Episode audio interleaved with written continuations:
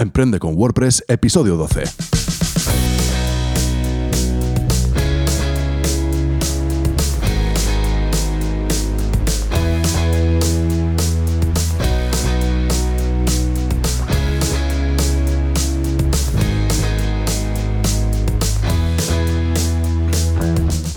Buenos días y bienvenido a Emprende con WordPress, el podcast sobre diseño y desarrollo web y marketing online en el que hablamos de todo lo que hace falta para emprender en Internet por primera vez o con tu negocio de siempre. Soy Rafa Arjonilla y hoy vamos a hablar de las partes fundamentales en la estructura de una página web. Pero antes...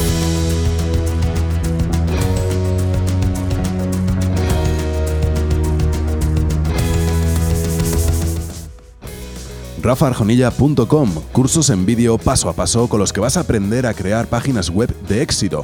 Y ya sabes que cuando digo web de éxito me refiero básicamente a una web que trabaja para nosotros, una web que está pensada para cumplir objetivos, una web que no es un mero decorado. Ya sabes que todo esto lo vamos a hacer a través de los cursos y esta semana quería eh, pues simplemente destacar el curso de Ninja Forms. Ninja Forms es un plugin para crear formularios de contacto. Así que en este pequeño curso vamos a ir viendo este plugin profundidad, pero ya en las primeras dos clases tienes eh, a tu disposición todo lo necesario para crear el primer formulario y además cumplir con el RGPD. Así que ya sabes, si no tenías formularios, pásate por los cursos y ponte con ello. Ahora sí, vamos a empezar ya con el tema del día.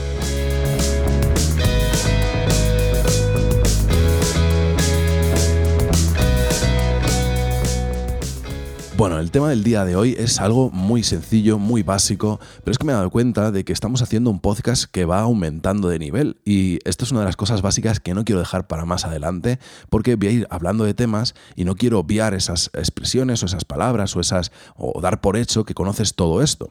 Entonces, bueno, pues vamos poco a poco. Quizá te suene todo, quizá no, quizá descubras algo nuevo y bueno, vamos a por ello. Básicamente, con partes de una web eh, me refiero no a la estructura de páginas que hay adentro. Eh, con esto de estructura de páginas me refiero, por ejemplo, en una página eh, corporativa, una web corporativa, pues está la típica estructura de página de inicio, página de servicios, página de contacto, etcétera, ¿no? No, no me refiero a este tipo de partes de una web, sino que me refiero a lo que se pinta, a lo que se ve en la pantalla cuando nosotros accedemos a un dominio. Ya hemos hablado de esto, de que cuando pones un dominio en el navegador, lo que ocurre es que estás solicitando eh, la información que hay en, el, en esa dirección, pues que se muestre, ¿no? De alguna forma, sencilla, explicado, es así. Bueno, pues cuando nosotros ponemos el dominio, pum, aparece una página web. Y lo que vemos ahí delante, eh, empezando por arriba, son las partes de la web. Arriba del todo, normalmente, te voy a decir las partes fundamentales y luego vamos a ir ampliando. Pero arriba del todo lo que tenemos es el header o encabezado, no confundir con los headings. Los headings son otra cosa, ¿eh? ahora veremos qué es. Entonces, lo de arriba del todo, el header. Muy bien. Lo siguiente que vemos es el body o el contenido o el cuerpo. Y ahí es donde va a estar todo el contenido. Ahora hablamos de cada parte. Después, dentro del cuerpo o al lado del cuerpo, mejor dicho, podemos ver eh, una barra lateral o aside, que también eh, se, llama, o sidebar. Bueno, ahora hablamos de cada, de cada, parte. Y abajo del todo tenemos el footer o el pie de página. Bueno, a grandes rasgos, esto sería la estructura de una web. Header, body, con barra lateral o sin barra lateral, y footer. ¿Vale? Estas son las partes fundamentales. Luego vamos a ver algunas otras. Y ahora vamos a ir hablando de cada una de ellas.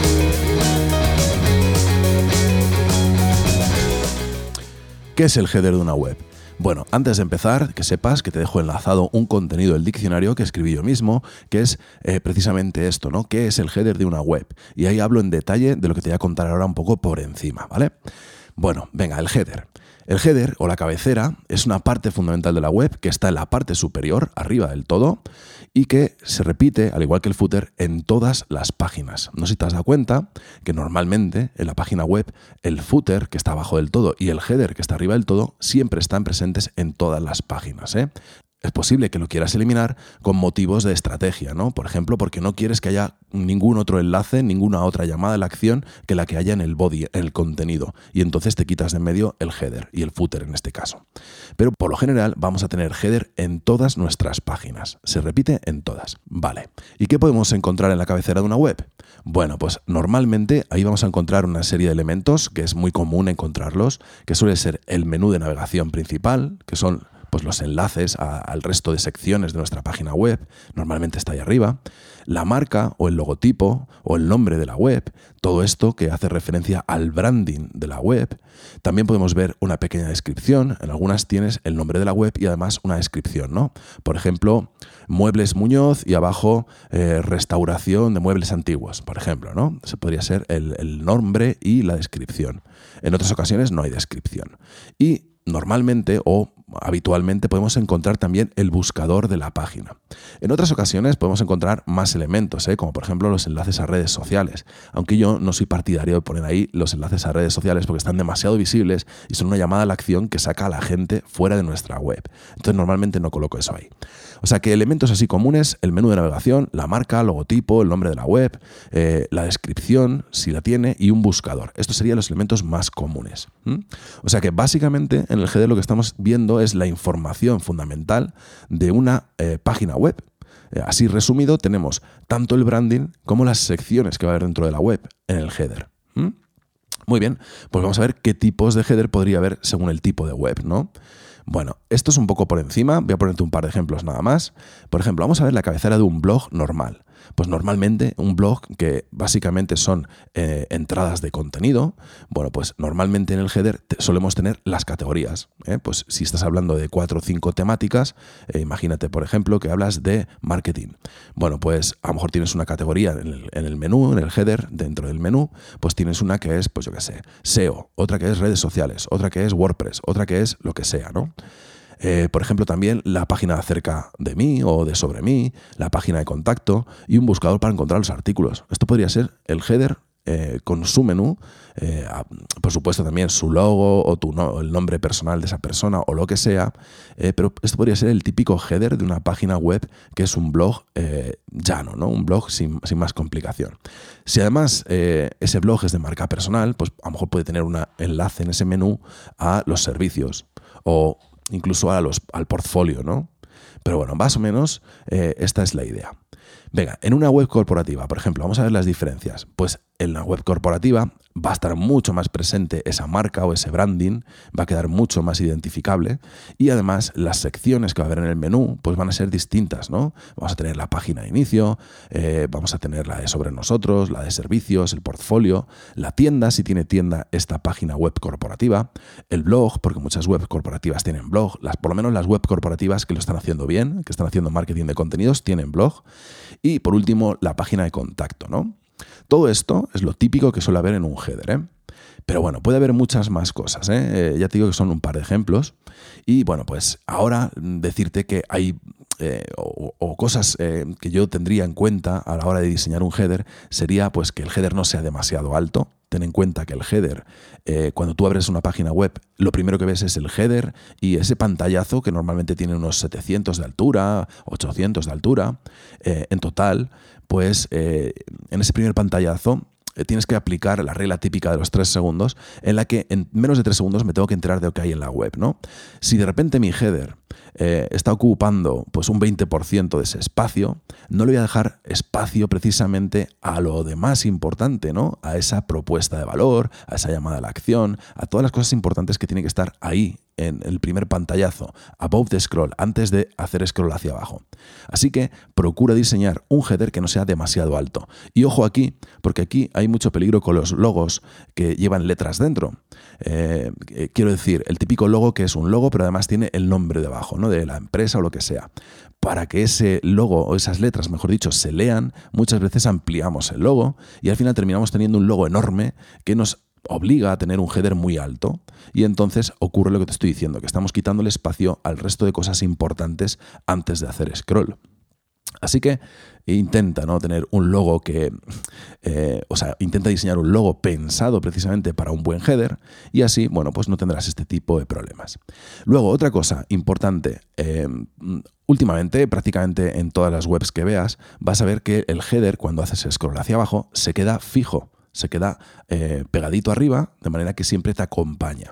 Bueno, pues esto es muy interesante y te recomiendo que a la hora de diseñar el header, pues elijas un header que, mm, bueno, pues que tenga esta característica, que se quede fijo. De esta forma vamos a tener toda la sección, toda la información de branding a la vista en todo momento y además todas las secciones importantes de la web que tienes en el menú también a la vista. Otra cosa importante es que los móviles procures que ese header sea más finito todavía. ¿Eh? para que ocupe el menor espacio posible, ya que un móvil pues, tiene una altura, pues no lo sé, de unos 600 de altura, o incluso menos, ¿no? Depende de los modelos. Entonces, si pones un header demasiado alto, pues vas a estar cargando no el 20% con una web, sino a lo mejor el 40 o el 50% antes de hacer scroll. Así que eh, ten este, estas cosillas en cuenta. ¿Vale? Luego hablaremos que puede haber algo encima del header, o si quieres lo voy adelantando ya, que no es exactamente el header eh, y suele colocarse encima del header y que, bueno, no es una parte fundamental, no está siempre en todas las webs, pero es lo que podemos llamar el header top o el top header, que es algo así como encima del header o el header superior y ahí pues normalmente lo vas a ver mucho en páginas webs corporativas, por ejemplo, y ahí puedes encontrar información tipo el teléfono de atención al cliente, los horarios, el correo de, eh, de contacto, el típico menú a la derecha de la intranet, por si tienes área privada, ¿no? El acceso al área privada, las banderitas para los idiomas, todo eso no está en el header normalmente, sino que está en este apartadito extra, que no es una parte eh, fundamental, eh, pero que suele estar en este tipo de webs y está encima del header. Así que ya sabes, el header lo tenemos claro, ¿no? Venga, pues vamos a pasar al cuerpo.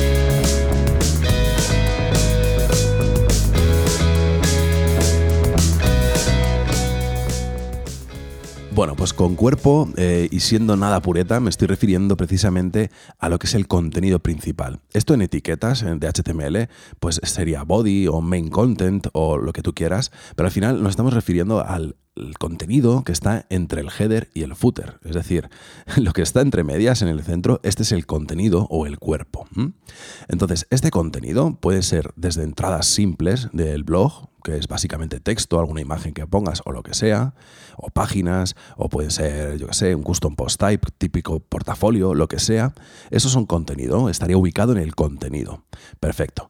Pero también vas a ver en ocasiones que el contenido no es eh, una entrada tal cual, sino que hay secciones, ¿no? Esto lo habrás visto mucho en las páginas home, en las páginas principales de las webs y en algunas otras también, ¿no?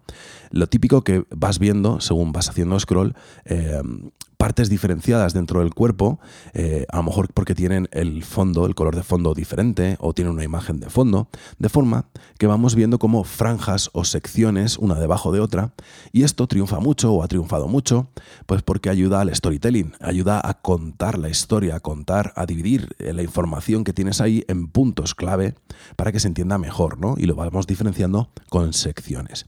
Ya te digo que poco a poco se está pasando esta moda. Eh, yo no, soy, no, no me gusta mucho, no soy muy de franjas, pero entiendo que sirven para mucho, ¿no? Bueno, pues este sería el contenido. Diciendo que el contenido está dentro del cuerpo, pues podemos entender que los maquetadores visuales trabajan sobre el cuerpo si los maquetadores visuales se encargan de maquetar contenido y el contenido está en el cuerpo, pues los maquetadores visuales trabajan en el cuerpo. Esto lo aclaro porque, mm, por ejemplo, en clase me he encontrado con muchos alumnos que me preguntan, oye, estoy intentando añadir no sé qué en el header eh, y, y no consigo hacerlo, no me aparece. Claro, porque con el maquetador, con Visual Composer, por ejemplo en este caso, no puedes colocar nada en el header. O eh, también me ha pasado, ¿no? De, oye, quiero maquetar el footer con el, con el Visual Composer o con el Elementor. Bueno, pues en principio estos maquetadores son para maquetar contenido dentro del cuerpo. Sí que es cierto que están evolucionando, por ejemplo Elementor está muy avanzado en este sentido y cada vez más atacan otras zonas de la web. ¿eh? Por ejemplo con Elementor ya se pueden crear los headers directamente, de arriba a abajo, o los footers. Esto antes no se podía. ¿eh? Bueno, pues básicamente que sepas que el contenido puede ser o contenido estándar o contenido con secciones, pero que siempre va a estar dentro del cuerpo y que dentro de estos maquetadores podría entrar Gutenberg, ¿no? Nuevo editor de WordPress, que ahora mismo solo trabaja, en esta fase de desarrollo en la que estamos, solo trabaja en el cuerpo, es decir, para maquetar contenidos. Pero en futuras fases, dentro de bien poquito, eh, estamos hablando de meses, ya vamos a poder utilizar bloques del Gutenberg, lo vamos a poder utilizar tanto en widgets eh, como en el menú, eh, en, los, en los claro, si lo podemos utilizar en menús y en widgets, pues lo vamos a poder utilizar, por ejemplo, en el header y en el footer, ¿no? Bueno, pues que sepas que van por ahí los tiros y el cuerpo quedaría ahí, no, tiene mucho más. ¿eh? Así que, sin poner musiquita ni nada, paso al sidebar, a la barra lateral, y decirte que la barra lateral está también extinguiéndose poco a poco, ¿no? Primero, ¿dónde está la barra lateral? Bueno, pues lo típico que entras en una página web y tienes el header arriba, el contenido a la izquierda eh, y a la derecha tienes como otro apartadito con contenido donde suele haber pues no lo sé, la gente ha abusado mucho de poner ahí banners, anuncios, publicidad, etcétera, ¿no? También puede que veas algunas llamadas a la acción, como por ejemplo, pues el típico eh, cajetín de suscríbete a mi newsletter, es muy típico que esté en la barra lateral, ¿no?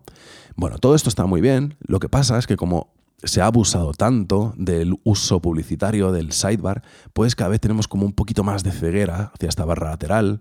Y si te pones a comprobar los clics eh, a través de Google Analytics, por ejemplo, la gente que hace clic en las cosas que hay en la barra lateral, pues te vas a dar cuenta que es mucha menos que la que hace clic en las cosas que hay dentro del contenido. Entonces, esto está haciendo que la tendencia sea que este sidebar desaparezca. No solo esto, sino que estamos también muy acostumbrados a la navegación vertical. Gracias a los dispositivos móviles, pues todo el mundo está acostumbrado a dar con el dedito para abajo e ir viendo pues, el contenido verticalmente. Entonces no tiene ningún sentido que haya una barra lateral en un móvil, ¿no? Quedaría todo muy pequeño. Bueno, pues debido a ese tipo de navegación a la que estamos acostumbrados, cada vez menos, eh, o sea, cada vez más se ve eh, en menos ocasiones los sidebars.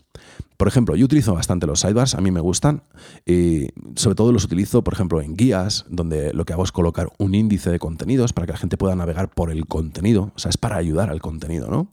Por ejemplo, también lo utilizo en las clases de los cursos. Ahí a la derecha pues están las clases. Tú estás viendo un curso, estás en una clase y a la derecha tienes el resto de clases en todo momento. Bueno, pues para este tipo de cosas que lo que hacen es arropar el propio contenido, el propio cuerpo, pues puede estar bien una sidebar, ¿no? Pero ya te digo que si tu intención es poner publicidad, mm, no te va a funcionar mucho, ¿eh? Bueno, pues nada, después del sidebar vamos con el footer.